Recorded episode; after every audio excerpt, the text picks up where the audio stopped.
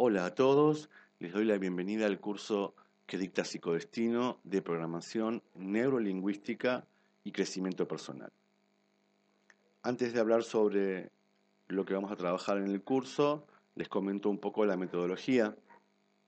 Quizás alguno de ustedes ya hizo otros cursos en el aula en el que todos los días se publicaban las clases y tenían la posibilidad de participar, consultar o eh, responder de alguna manera a los temas tratados. En este caso, esta disciplina, la PNL, nos da la posibilidad de que ustedes sean autodidactas, es decir, que desde el primer momento que tienen el acceso al aula, decidan y manejen sus tiempos en la medida que van eh, aprendiendo cada uno de los temas.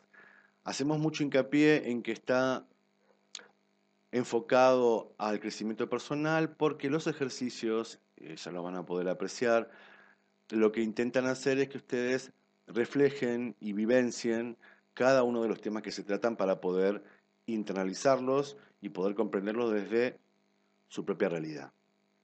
Bueno, no va a ser muy difícil porque van a encontrarse con las actividades enumeradas, eh, así que tienen que seguir el orden secuencial. No podrán acceder a actividades que aún no han eh, digamos, no se podrán saltar, saltear actividades, van a tener que seguir ese orden para una correcta, un correcto aprendizaje. Bueno, ¿qué es la programación neurolingüística? Eh, quizás han escuchado algo del tema, pero principalmente lo que yo destaco de esta disciplina es que no intenta justificar el comportamiento del ser humano, sino que intenta comprenderlo, intenta entender por qué funcionamos de la manera que funcionamos.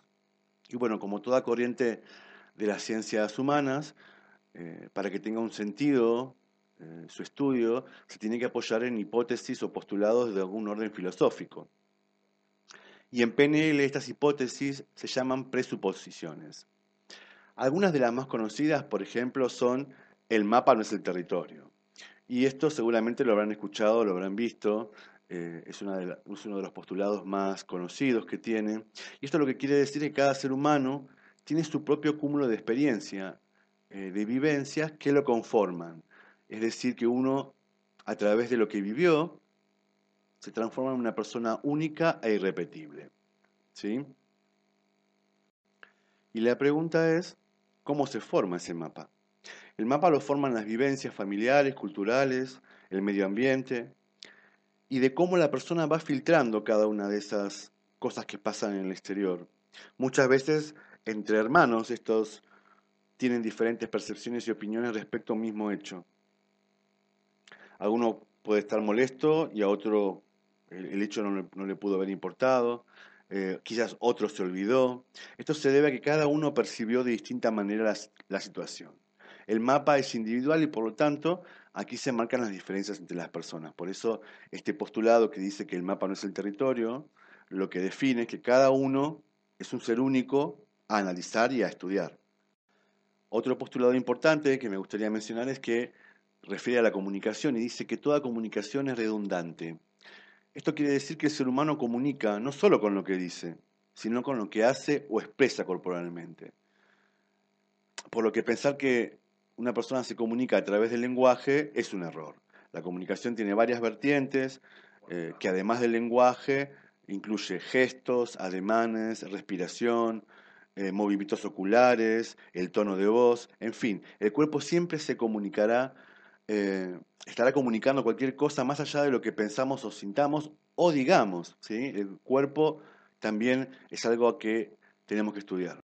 Y uno de los más interesantes habla de que el significado de tu comunicación es la respuesta que obtienes. ¿Esto qué quiere decir? Que independientemente de la manera como nos comuniquemos, siempre va a haber una reacción del otro lado.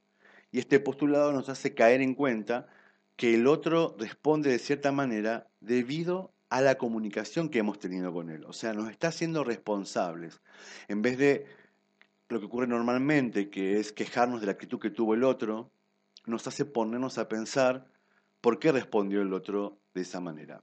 Luego también veremos los, sistemas representacionales, que eso tiene que ver con la manera en que perciben las personas las cosas. Tenemos eh, tres sistemas, el auditivo y el visual y sinestésico. Ya entraremos a fondo sobre ese tema, es un tema muy interesante porque eh, digamos que tenemos los tres, pero hay uno eh, mayoritario o predominante o dominante que nos permite primero conocernos un poco más y por otro lado detectar ese sistema en la otra persona y saber cómo llegar a esa persona. ¿sí? Eso lo vamos a ir viendo en detalle y también vamos a hacer ejercicios que les van a resultar muy interesantes. También trabajaremos sobre el rapport, que eh, es un feedback, es decir, nos permite sintonizarlos o, calibrarnos eh, con la otra persona. Eso lo que hace es como si fuera eh, lo que para la gestión emocional o la inteligencia emocional es la empatía. Bueno, mediante determinados conceptos, movimientos y ejercicios, nos indica la PNL que primero debemos sintonizar con la persona, crear rapport, para luego poder transmitir el lenguaje. Vamos a aprender también eh, sobre lo que es el metalenguaje, que tiene que ver con determinados defectos y percepciones erróneas de ver la realidad. Un ejemplo, alguien dice, nadie me quiere. No es lo mismo que decir, tal persona no me quiere, o algunos no me quieren. Por supuesto, también haremos un repaso sobre los pensamientos negativos y lo que generan en nosotros y hablaremos un poco sobre el liderazgo. No vamos a hacer mucho hincapié sobre el liderazgo porque, como les dije al principio, este curso está orientado al crecimiento personal. ¿sí? Lo que se llamaría en la clasificación ordinaria de PNL, ustedes van a aprender lo que aprende un eh, ¿sí? un practicante. No sería un máster. El máster está capacitado como para todo esto que ustedes van a aprender, gestionarlo con grupos de personas. No quiere decir que ustedes no van a poder, a ver, utilizar las técnicas con muchas personas, pero el entrenamiento es otro.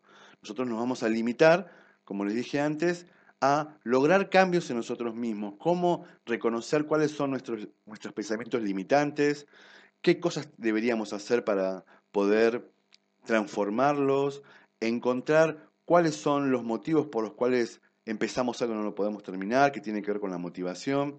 Bueno, en definitiva, es un combo bastante importante donde, insisto, ustedes van a aprender los conceptos, los van a tener ya sea en video o material de lectura, pero luego de eso va a venir la ejercitación, que para mí es muy importante porque determinará el beneficio que ustedes van a sacar de este curso. Por otro lado, tienen para comunicarse, eh, va a haber un foro donde podrán tener mi número de WhatsApp, eh, mi Facebook personal para que se puedan comunicar si tienen alguna duda y por supuesto la comunicación de mensajería que hay dentro del aula. Eh, me encantaría que cualquier duda que tengan no se avergüencen ni me la pregunten porque la idea es esa, que podamos lograr una retroalimentación donde tanto ustedes como yo podamos asegurarnos que la comunicación y sobre todo los conceptos y el aprendizaje eh, van por buen camino. Les mando un abrazo a la distancia y nos estaremos viendo en los ejercicios.